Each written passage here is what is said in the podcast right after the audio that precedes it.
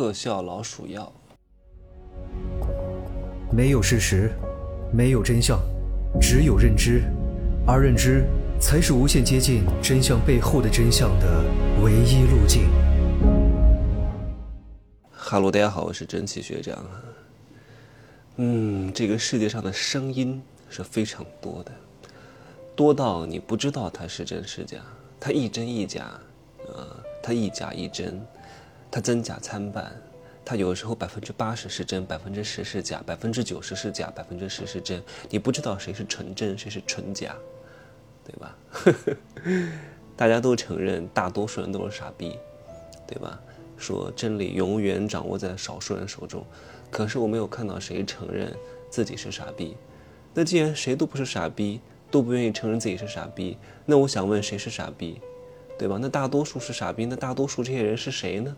每个人都觉得自己特别聪明，对吧？吃这个药，搞那个药。蒸汽学长，你在那两天，你这两天在隔离，啊，多吃点退烧药吧，啊，咳嗽就吃点止咳药吧。我说我从来不吃这些东西，他说吃了这个东西病能治好，哼，真正能治好的病没有几个，真病是治不好的，能治好的都不是真病。你好好把这句话悟一下，对吧？那为什么这个市面上有各种各样的理论，告诉你要吃这个要吃那个呢？都是商业行为而已啊！我也不想阻断别人财路，何必呢？那大多数傻子他需要有一个慰藉，你让他没有慰藉、没有依靠、没有支撑，他就慌了，那就给他们就好了，让他们吃就好了，对不对？你说你身体为什么会发热？就是因为你身体的这个这个免疫菌群。在和这些病毒打仗，那打仗肯定是硝烟弥漫，它肯定会有热量产生，它肯定会发热。只要不是烧得太过度，你就没有必要去干预它。你要用人体自身的力量去对抗它，而不是每次都借助外力。你每一次都借助外力，久而久之，身体就躺平了。哎呀，我不努力了，反正有谁来帮我，反正我老爸过来帮我，反正你会过来帮我，反正我不需要自己努力了。只要我有一点问题，我就请外援。那万一哪天没有外援呢？那你不就死了吗？对吧？你好好思考这些道理。这个世界上真正能得到的人是非常少的，大多数人都是有业障，他们不配得到，一辈子蝇营狗苟，一辈子醉生梦死，一辈子行尸走肉，对吧？能活到七十岁，对他们来说就已经是最大的福报了。他五六十岁得癌症，我也觉得理所应当，嗯，就该死。别别觉得我讲这个话好像有点残忍，天地不仁，以万物为刍狗。差不多，我明天后天就能出去了吧？哎呀，像很多人呢，他都是那种只看广告不看疗效的人，就别人说什么他就是什么，然后别人做什么他就做什么，别人跟风买什么他们就买什么。其实他并不是说真的需要这个东西，他他怕的是什么？他怕自己买不到，他怕自己买不到，所以他也要去买。他很害怕落后了，很害怕孤立了，很害怕万一有用，那我自己没买，那自己不就是个傻逼吗？对吧？比如说你们家有很多老鼠，然后呢，你非常苦恼，你准备去买老鼠药，刚好看到路上有人在卖老鼠药。这个卖老鼠药的人呢，非常会吹牛逼，说只要买了他的老鼠药，家里就再也不会有老鼠了。然后很多人就买呀。然后买了回家呢，用了一段时间，发现家里的老鼠并没有被毒死，还发现吃了这个老鼠药的老鼠长得越来越大了。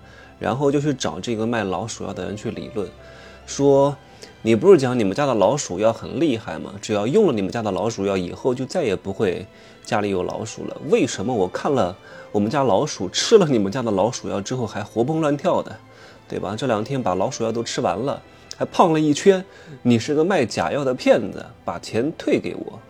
你知道那个卖老鼠药的怎么说吗？他说：“花花草草，蛇虫鼠蚁都是生命，你忍心杀生吗？我家的老鼠药就是专门给老鼠吃的，只要你再给老鼠吃一段时间，我保证它们不会再骚扰你。我的这个药呢，呃，老鼠是比较喜欢的。”因为吃了以后可以补各种维生素和矿物质，你只要再给他们吃一段时间，他们的嘴就会变得很刁，然后就再也不会吃你们家的剩饭了。然后这个人呢，还信了啊，对呀，挺好的，说的好像挺对的。然后又买了一点回去。刚开始，老鼠确实不会在他们家乱窜啊，也就是吃他给的老鼠药，吃完了之后呢，就安静了，对吧？每天都把这个老鼠药吃的是干干净净。但是过了一段时间之后呢，这个老鼠因为吃的太好，繁殖能力又非常强，家里呢本来只有几只老鼠，然后又生了一窝，生了一窝呢，发现原来的老鼠药还不够吃了，然后这些没有老鼠药吃的老鼠又开始吃他们家的剩饭剩菜了，然后他要花更多的钱买更多的老鼠药，直到有一天呢，他发现他连买老鼠药的钱都没有了，家里的老鼠太多了，想重新灭这个鼠。都来不及了，于是呢，他就选择了搬家。各位，这个故事你听懂了吗？这个故事有点夸张哈，这个人也太傻了。可是，有可能你就是这个傻子。为什么呢？我提一点点哈，不然的话又会动到很多人的奶酪。各位作为我的听众知晓就行了，不需要去随便跟别人说的。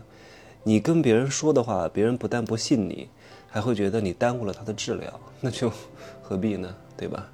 不给钱，不要讲真相，就像现在很多人近视一样。各位，各位为什么会近视？什么真性近视、假性近视？为什么会近视？各位，近视怎么解决？近视通过戴眼镜去解决吗？嗯，你们家老鼠多，通过吃那个老鼠药去解决吗？近视是因为你，我除非是遗传的哈，你天生就是那样的，那没办法。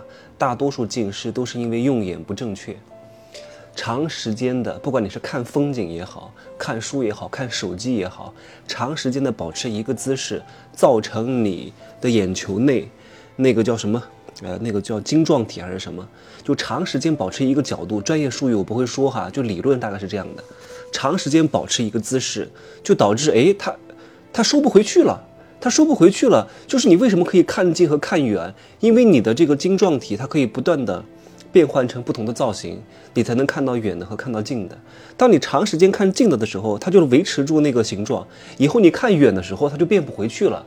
所以你要通过一个外力，不管是眼镜也好，还是那个激光切除也好，然后通过外力改变它的某些视角，让你重新可以看到近的和看到远的。明白这个意思吧？所以当你眼睛出现一些疲劳的时候，有一些假性近视的时候，这个时候怎么办？各位？是去戴眼镜去解决吗？戴眼镜能够解决你根本的问题吗？是因为身体在提醒你，你现在看不清楚了，眼睛模糊了，你要休息，你不要老是看了。人家说，那我不看手机了，我看书看风景。你看什么不是看啊？你要的是闭眼休息，对吧？做个眼贴膜，好好敷个面膜，赶紧睡觉，让它恢复一下，而不是说，哎呀，我看不见了，我戴个眼镜继续看。那你不是傻子吗？然后继续看了之后，你发现一百度不行，哎呀，然后继续看又不行了，换两百度，换三百度，换四百度，换五百度，到后来怎么办？瞎了。你高度近视是容易造成视网膜脱离的，然后再搞个激光切眼镜，万一切失败怎么办？比尔盖茨都有近视眼，但他不去切，为什么？万一失败了怎么办？失败了眼睛就瞎了呀，他连一点风险都不能承担啊，因为他很贵呀。他有钱有最好的技术，他都不会去做。因为近视眼对他来说没有什么太大的影响，没有必要为了改善这一点点冒出有可能失明的风险。万一有什么后遗症呢？所以这些巨富他都不敢去承担这样的一点风险，对吧？每个人的风险承担是不一样的。当你眼睛开始有一些异样的时候，你就给我去休息。这样的话，你的眼睛、你的近视才有可能真正的去好，而不是一层层的加码，一层层的戴眼镜，一层层的去努力学习。到后来突击不成十八米啊，学习又好了，眼睛瞎了，屁用都没有，变成瞎子阿炳了，天天给我拉二泉映月，挺好的，我到时候赏你两个钱啊，拉的不错，给你五块。所以各位有时候不要太相信科学。什么是科学？科学不是绝对的，科学都是相对接近真理的。五十年前的科学和现在的科学那不一样的啊。而且科学有时候它也是一种迷信，人这个动物呢，非常喜欢总结规律，人不喜欢陷入无序当中，他总喜欢去找到一些规律，呃，感觉自己好像掌控了很多东西，这种掌控感是所有人都非常需要的。他需要发明一些理论，然后来告诉人类：你看，我们太厉害了，我们掌握了世间真理。可是他真掌握了吗？对吧？一场大海啸过来，你能抵挡得住吗？你抵挡不住的。一场飓风，一个地震。太渺小了，真的。人有时候把自己想得太强大，你只不过是亿万年以来刚好一个幸运的瞬间，对吧？看似站在了所有的万物之灵上，但是这个东西很脆弱的啊。看似让你当了老大，但其实你并不是老大，好吧？就这样说吧。我昨天更新了《富人的秘密》的十二月份的节目哈。讲私欲如何引流的，买过这个专栏的，自己去听一听吧。啊，这个专栏应该会在近期涨个价，一年涨一次吧，因为这个专栏要更新很长很长的时间。我说了，十年啊，差不多。呵 呵拜拜。